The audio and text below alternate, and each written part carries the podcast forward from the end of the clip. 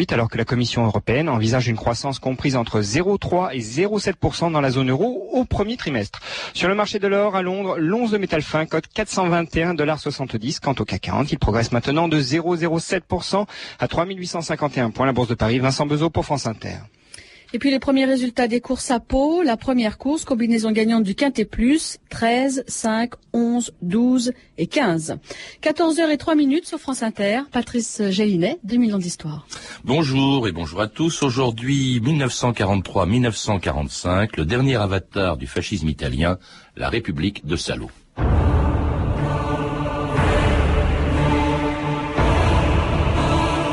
J'attends la fin de la tragédie et étrangement détaché de tout, je ne me sens plus acteur, mais seulement le dernier spectateur. Mussolini, février 1945.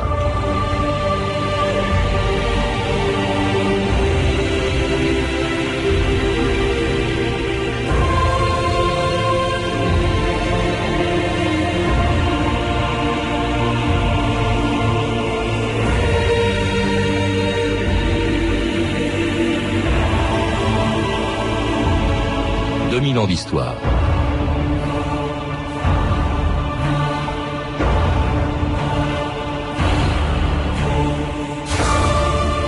Le 29 avril 1945, dans un camion venu du lac de Côme, des partisans italiens jetaient le cadavre de Mussolini sur le pavé de la piazza Loreto à Milan. À l'endroit même où, huit mois plus tôt, les fascistes avaient fusillé et exposé devant les Milanais 15 prisonniers politiques la foule, ivre de vengeance, s'acharna sur les corps de Mussolini et de sa maîtresse Claretta Petacci avant de les pendre par les pieds à la poutre d'un garage. C'était la fin pitoyable de celui qui, pendant 23 ans, avait gouverné l'Italie et l'avait entraîné auprès de Hitler dans une guerre qui devait sceller le destin du fascisme et de celui qui l'avait porté au pouvoir en 1922. Mais depuis plus de deux ans déjà, le dictateur italien n'exerçait plus qu'un pouvoir virtuel sur son pays et même sur le régime qu'il avait mis en place. Le 25 juillet 1943, quelques jours après le débarquement allié en Sicile, un communiqué laconique annonçait aux Italiens que le roi Victor Emmanuel III avait remplacé Mussolini par le maréchal Badoglio. Attenzione. Attenzione.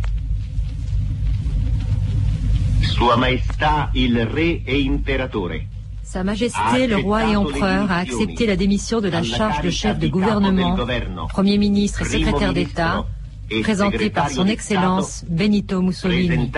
da Sua Eccellenza il Cavaliere Benito Mussolini e ha nominato et a nommé chef du gouvernement, Premier ministre et secrétaire d'État son Excellence maréchal d'Italie, Pietro Badoglio.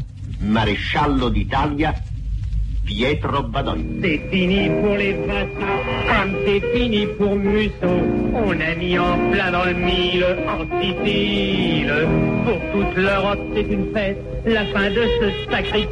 En attendant la défaite pour les Allemands, pour les Allemands.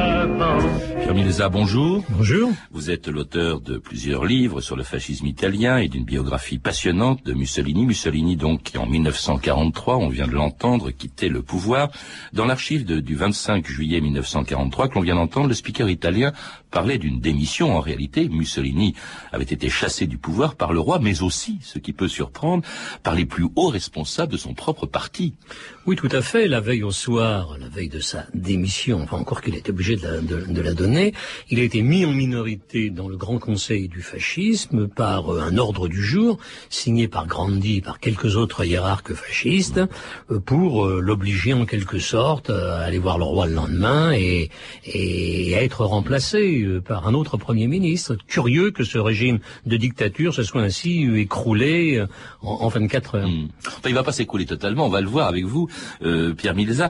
Parmi d'ailleurs les traîtres, comme on les a appelés, il y avait le propre gendre de Mussolini, Ciano, hein, qui, qui a demandé le départ de son, de son beau-père. Alors cela dans un contexte, il faut le rappeler aussi, très particulier, de la guerre, bien sûr, et après de très nombreuses défaites, surtout le débarquement allié en Sicile qui s'est passé quelques jours avant le 25 juillet 43 débarquement Sicile, l'avance assez rapide finalement des, des Anglo-Américains, et puis bientôt un autre débarquement euh, sur euh, dans, dans, la péninsule. Mmh. Alors il est il est destitué, euh, il va être immédiatement emprisonné. Hein, il faut le rappeler. Alors il va il va être il va il, vous l'écrivez dans votre livre, il va aller dans plusieurs prisons, je crois à l'île Ponza, en Sardaigne, à la Magdalena au nord, et puis surtout au Grand Sasso dans les Abruzzes, dans un endroit totalement inaccessible a priori. C'est ça, une, une, station de ski, mais à peu près inaccessible en effet, et où il va rester quelque temps à peine quelques semaines d'ailleurs, en attendant la signature de l'armistice par le nouveau gouvernement et sa libération par les parachutistes allemands. Alors le nouveau gouvernement, c'est effectivement le maréchal Badoglio qui négocie avec les Alliés. On annonce cet armistice aux Italiens le 8 septembre 1943, ce qui provoque deux événements importants à quelques jours d'intervalle. D'une part, l'invasion par les Allemands de la moitié nord de l'Italie et l'évasion spectaculaire de Mussolini libéré par un commando SS, de nouvelles qui font bien sûr le bonheur de la propagande allemande et de celle de la radio de Vichy.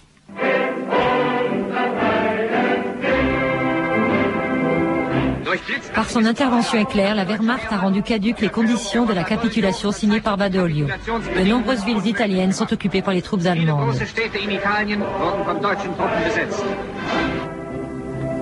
Un geste de gloire et de vengeance a déchiré le ciel. Le chef de la troisième Allemagne a sauvé le chef de la troisième Italie. Une expédition de parachutistes et de braves, mitraillettes au point, est descendu dans le village maudit, Mussolini est libre.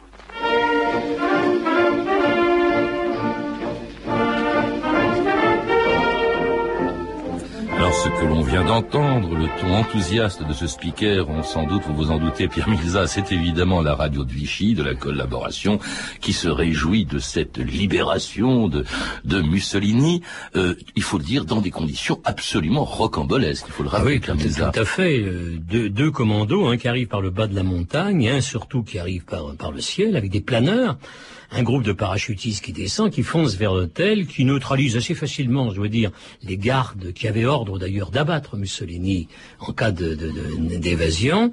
Et en faisant ça, car c'est Hitler qui, a donné l'ordre à Scorzoni. Scorzoni, c'était le, c'était c'était le, capitaine de ce commando, mais un type assez un baroudeur assez étonnant. Tout à fait, un, baroudeur qui avait d'ailleurs essayé déjà une première fois de le libérer dans l'île de la Maddalena. Et en faisant ça, Hitler ne libère pas seulement Mussolini, mais il lui sauve la vie, car il était prévu dans les conditions d'armistice dont vous venez de parler que les, on devrait livrer, que les Italiens devraient livrer Mussolini aux Alliés. Et Mussolini a qui pensait que les Américains lui faire faire le tour ensuite de l'Italie libérée derrière les grilles dans une cage, euh, avait décidé de se suicider euh, s'il devait être mis aux Alliés. Enfin, il a sauvé la vie pour pas pour pas longtemps, on va le voir. Pas très longtemps, 18 euh, mois quand même. il est aussitôt Mussolini envoyé en avion en Allemagne, où il retrouve sa femme Rachel, sa fille, et chose étrange aussi, son gendre, le mari de sa fille, Ciano, qui avait qui avait provoqué son départ en 25 juillet précédent. Oui, alors et Edda, la, fille de Mussolini, avaient programmé de s'enfuir en Espagne et avait demandé aux Allemands, puisque c'était eux du côté quand même plus allemand, de les laisser partir en Espagne. Alors on leur a, on a frété un avion, sauf que l'avion, au lieu de se diriger vers l'Espagne, s'est dirigé vers Munich, et à partir de ce moment-là, Ciano est prisonnier des Allemands, en quelque sorte. Alors il y a donc cette famille qui se retrouve, cette famille on sans doute assez déchirée. Euh, et puis alors, bien sûr, qu'est-ce qu'il voit ah, dans son quartier général de Rassenburg Il rencontre Hitler. Hitler, il faut le rappeler, Pierre Milza, qui n'a pas libéré Mussolini simplement par amitié ou par affinité politique. Alors, les, les, Allemands étaient très divisés. Il y avait des gens comme Goebbels, par qui voulaient plus entendre parler de Mussolini. Bon, après tout, les Italiens ont trahi, on n'entend plus parler.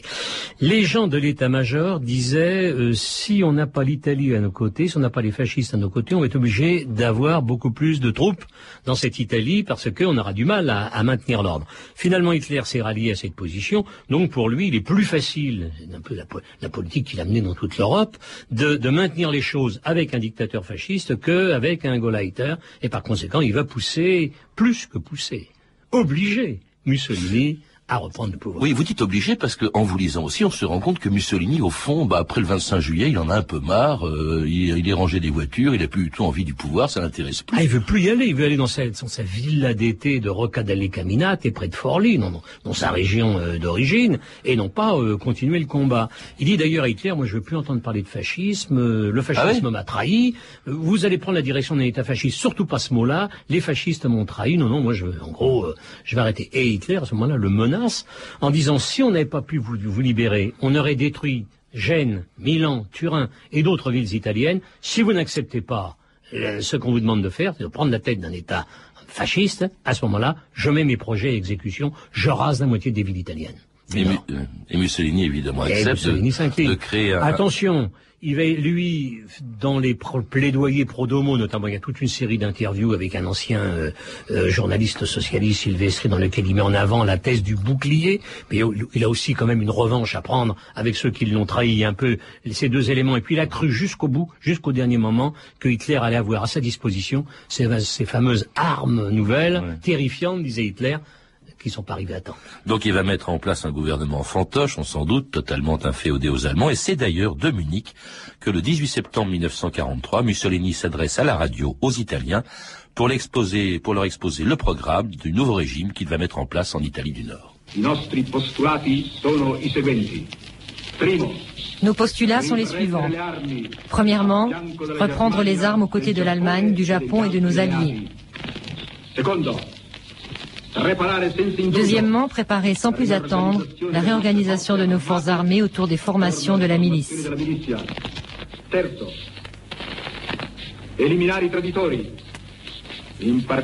Troisièmement, éliminer les traîtres, en particulier ceux qui, jusqu'à 21h30, le 25 juillet, militaient dans les rangs fascistes et qui sont passés à l'ennemi.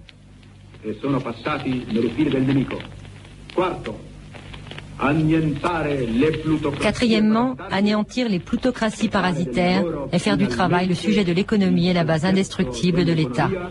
La base infrangibile. Et c'était le programme de Mussolini, euh, du nouveau régime qu'il va mettre en place en Italie du Nord à la demande de Hitler, ce qu'il va appeler la République sociale, évidemment, il n'y a plus de monarchie, hein, puisque le roi euh, a pactisé avec les Alliés, Euh, et puis qu'on va rappeler aussi la République de Salo, parce que Mussolini va s'installer dans une petite ville d'Italie du Nord, au bord du lac de Garde, à Salo, S-A-L-O, hein, il faut préciser, et avec un programme, on vient de l'entendre, commençons par la fin, assez surprenant, parce qu'il est très anticapitaliste. Ça peut paraître surprenant quand même pour un homme qui est un mot, pouvoir. juste oui. un mot pour la République de Salo, parce que le, le gouvernement va s'y installer, mais lui n'est pas à Salo, il est à côté, à Oui. Garignano. Mm. On pourrait dire aussi la République de Garignano.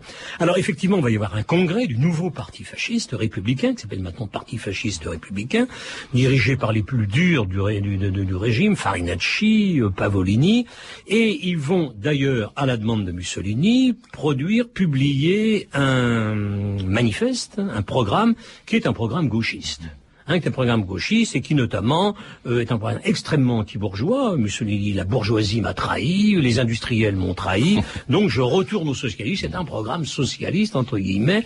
Et parmi les mesures qui sont annoncées, il y a quand même la nationalisation de l'industrie, ce qui est euh, la socialisation. Alors que les industriels de avaient l'industrie. aidé à accéder au Et je pouvoir, crois qu'il euh, Il il y croit ouais. vraiment. Enfin, il aurait fallu pour ça que lui il y croit, ouais. mais il y croit vraiment. Oui, en tout cas, c'est un socialisme de, de façade, euh, avec un, un gouvernement euh, qui lui aussi est un peu un gouvernement fantoche. Il y a un homme, vous venez de le citer, euh, qui est très important, c'est le plus dur de tous, sans doute, c'est Alessandro Pavolini. hein. Lui, il est secrétaire du parti, il est presque plus important que Mussolini Il est, encore dans ce nouveau puis En régime. plus, il digne, euh, il la succession. Alors Pavolini, c'était même un personnage euh, qui vient de Florence, qui au début du régime était, était un intellectuel du parti, qui doit son ascension dans le parti à Ciano. C'est le grand copain de Ciano. C'est pour ça qu'il devient à un certain moment ministre de, de Minkulpop, de la, de, de- de la propagande, et qui à ce moment-là devient le numéro un, arrive à Rome, rassemble. Quelquefois, les ministres, on va les chercher entre deux SS, parce que personne ne veut être ministre de cette République fantasme. On sait très bien ce qui va leur Mais arriver. Vous dites qu'il est l'ami de Ciano, c'est lui, Pavolini, qui va demander, entre autres,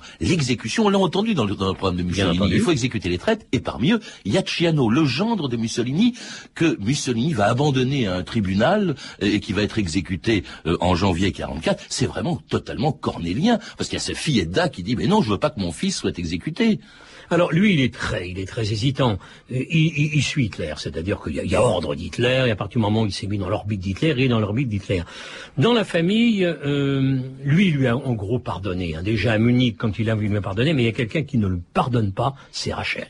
La femme de Mussolini. Claretta, mais il a aussi une épouse légitime, Rachel, qui elle, avec son, je dirais, c'est un peu son aveuglement de, bonne paysanne romagnole, demande. Elle a jamais pu blairer euh, parce que c'était un, un espèce de, de, de, de, noblio. Euh, bon, elle ne l'aimait pas et elle, elle ira jusqu'au bout. Elle le poussera jusqu'au bout. Alors elle va, donc il va être, euh, Mussolini va pas, euh, va fermer les yeux. hein. son gendre va être donc euh, exécuté à Vérone le 11 janvier 44. Autre élément du programme aussi, euh, une, une force armée. Alors il y aura une armée officielle commandée par Graziani, mais en fait il y aura quatre divisions qui vont rester pratiquement tout le temps en Allemagne euh, à, l'exercice. En revanche, il y aura une véritable milice, une force de, de police, euh, les brigades noires de Pavolini justement, qui vont se battre non pas contre les Alliés, mais contre la résistance italienne, qui à partir de 1943 participe à la libération de l'Italie et prend le contrôle de ces grandes villes.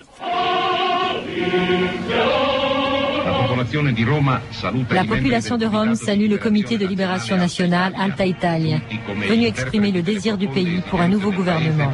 Oh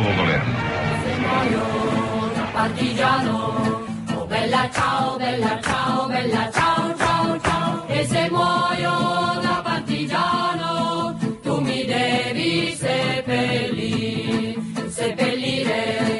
E montagna. Oh bella ciao, bella ciao,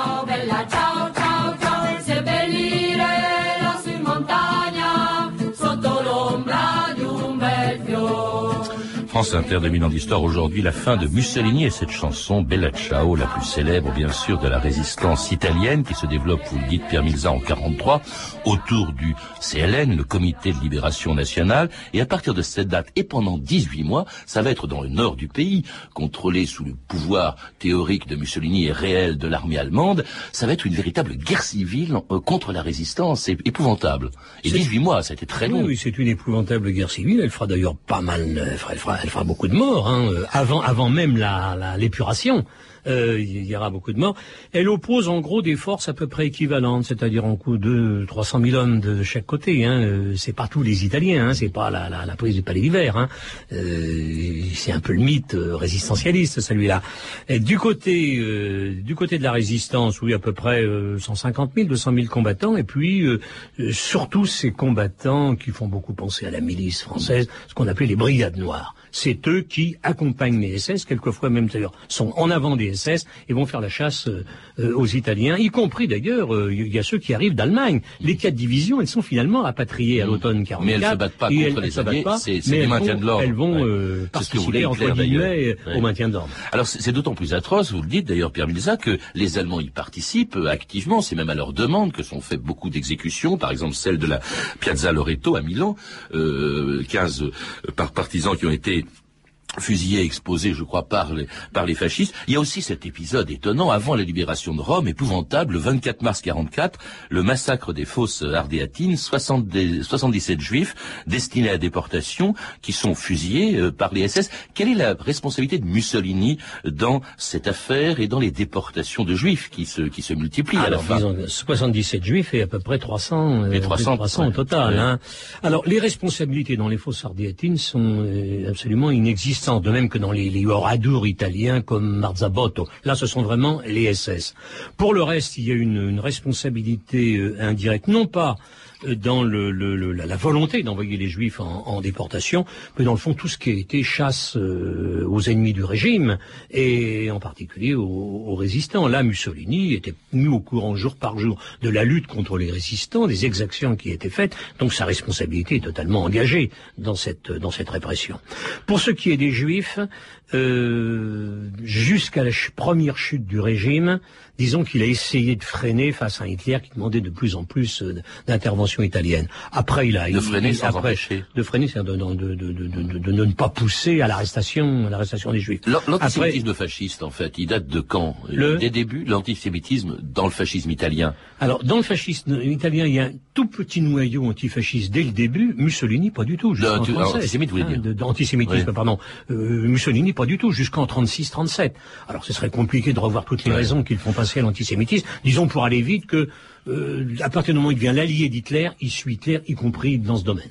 Alors, plus que l'allié, hein, littéralement l'otage, en quelque sorte, euh, il est cloîtré à Salo, surveillé par les SS, et on ne le voit plus, sauf une dernière fois, pour sa dernière apparition et pour son dernier discours en public à Milan, le 16 décembre 1944, quatre mois avant sa mort.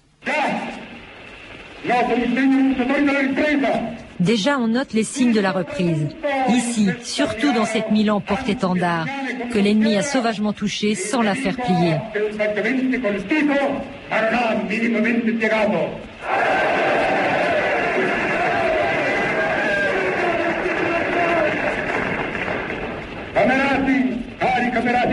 Camarades, chers camarades milanais, c'est Milan qui doit donner et donnera les hommes, les armes, la volonté et le signal de la revanche.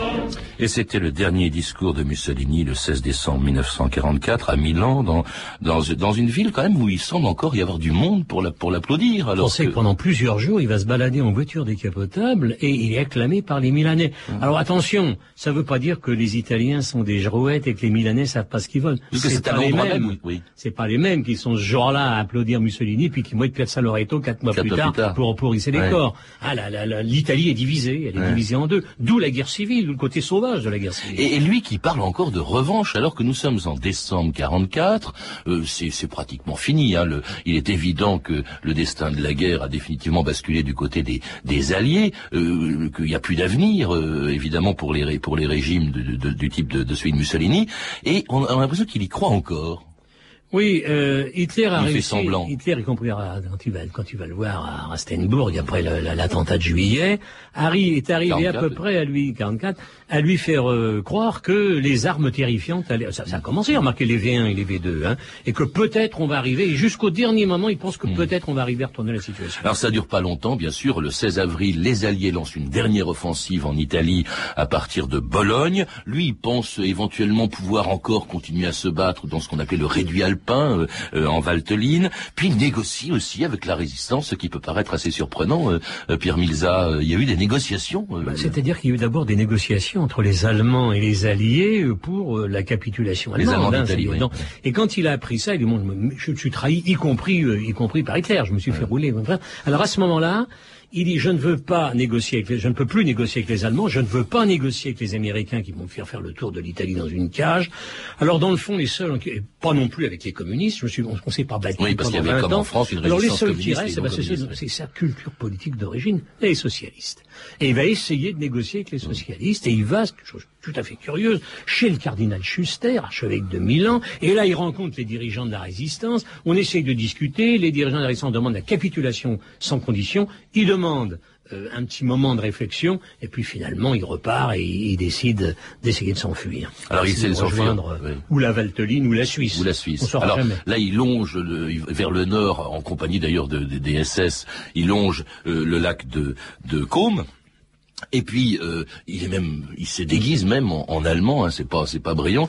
Et il est reconnu par des partisans et il est exécuté près de Dongo. Donc, euh, il est exécuté dans des conditions très mystérieuses. Dites-vous, on ne sait pas très bien ce qui s'est passé. Il y a eu plusieurs versions. Vous dites même qu'il y a une version qui dirait qu'au fond, parmi ceux qui ont exécuté Mussolini, il y avait des gens de l'intelligence service parce que Churchill avait euh, pas envie que Mussolini révèle éventuellement ce qu'il pouvait savoir de, de Churchill. C'est quand même très étonnant, Pierre Milza. Il y, a eu, il y a eu beaucoup de fantasmes. De Felice, euh, peu de temps avant de mourir, a dit qu'il allait produire des preuves de cette oui. thèse où l'intelligence service, contre d'ailleurs l'avis des Américains, voulait la, la, la, la, la peau de Mussolini et non pas et non pas un procès de Mussolini. Ce qui reste aujourd'hui le plus crédible en essayant d'être très prudent sur les modalités, c'est la thèse qu'il a été condamné à mort par le Conseil de la Résistance et qu'il a été exécuté par un petit commando dirigé par euh, Walter Audizio euh, et quelques hommes qui l'ont finalement enlevé à ceux qui l'avaient euh, fait prisonnier et qui l'ont abattu. Alors là, il y a, il y a- il y a toute une série de thèses. Enfin, ça, ça noircit des tonnes de papier. En tout cas, euh, ce qu'il faut retenir, c'est qu'il a été abattu sur ordre de la résistance italienne, incontestablement. Et, ce que l'on retient aussi, et ce que d'ailleurs beaucoup de photos qui sont connues de ça, c'est c'est ce qui s'est passé le lendemain. On l'amène à Milan, à l'endroit même où des où des euh, Italiens avaient été exécutés par les fascistes euh, huit mois plus tôt. Et là, son corps est pendu, celui de sa maîtresse et d'autres responsables fascistes qui ont été exécutés au même endroit. Véritable scène de, de, catharsis. Hein. C'est-à-dire que les, les celui qu'on a tant aimé, parce qu'il y a quand même eu un moment où il y a eu un fort consensus, nous a trahis, nous a amené la famine, les bombardements, l'occupation, la trahison de ce qu'on veut, et à ce moment-là, ce qui a été amour devient haine. Et d'où cette scène euh, cannibalisque, peut-on dire, de, de, la Piazza Loreto. Le 29 avril, quelques heures avant que son allié Hitler se suicide dans son bunker. Mais alors, contrairement à Hitler, c'est assez étonnant quand même quand on y pense, Pierre Milza, parce qu'on n'imagine pas un tombeau de Hitler, il y a une tombe de Mussolini. Hein. Alors évidemment, c'est un lieu de pèlerinage, on suppose, pour les néofascistes, mais c'est quand même curieux cette tombe. On n'imagine pas une tombe de Hitler. on avait le corps, on l'a même autopsié trois fois. On a pu comme ça démontrer qu'il n'avait pas le cancer à, l'estomac qu'on croyait qu'il avait. Ensuite, il a été enlevé par les néofascistes, caché pendant des années, ah récupéré par les démocrates chrétiens, enfin par, notamment par, euh, par l'Église, et finalement euh, ramené dans, son lieu de naissance, où vous avez une, dans le cimetière de Predapio, en, Romagne, à 20 km de Farli, une crypte avec la famille Mussolini. Et est-ce que c'est pas justement un lieu de pèlerinage pour des néofascistes Ce le fut, ça l'est beaucoup moins. Qu'est-ce que ça représente pour un Italien aujourd'hui, Mussolini, pour un jeune bah, pour Italien, un Italien pour, un Italien euh, pour un Italien euh, resté euh, d'extrême droite, ça représente un... bon, il faudrait faire le bilan du régime, hein, une période de grandeur, etc. Pour la masse des Italiens, ça représente surtout beaucoup de malheur. Beaucoup de malheurs, la guerre, les bombardements, les famines, ça a beaucoup de malheurs. Et puis il y a eu la guerre civile, et puis et puis effectivement un régime quand même non, c'est surtout euh, il y, a quelque chose. On peut on peut pardonner un certain nombre de choses parce que d'autres d'autres en ont fait. Mais il y a une chose qu'on ne peut pas pardonner, c'est l'alliance avec Hitler, c'est la, la, complicité avec la Shoah. Ça c'est indéniable. Et le totalitarisme évidemment. Euh, merci Pierre Milza. Je rappelle que vous avez préfacé une histoire illustrée du fascisme, un livre de Francesca Tacchi qui vient de paraître aux éditions Place des Victoires et dans lequel on retrouve un chapitre consacré à la République de Salo dont nous avons parlé avec vous. Vous avez également écrit une biographie passionnante de Mussolini publiée en 99 chez Fayard, ainsi que plus récemment un Napoléon III, un livre publié chez Perrin et dont vous étiez venu d'ailleurs nous parler l'an dernier, Pierre Milza, un livre à lire aussi comme toutes les biographies qui sont vraiment excellentes. À lire également l'histoire de l'Italie de 1943 à nos jours de Frédéric Attal, paru euh, chez Armand Collin. Euh, ces références sont disponibles au 32 30, 34 centimes la minute ou sur franceinter.com.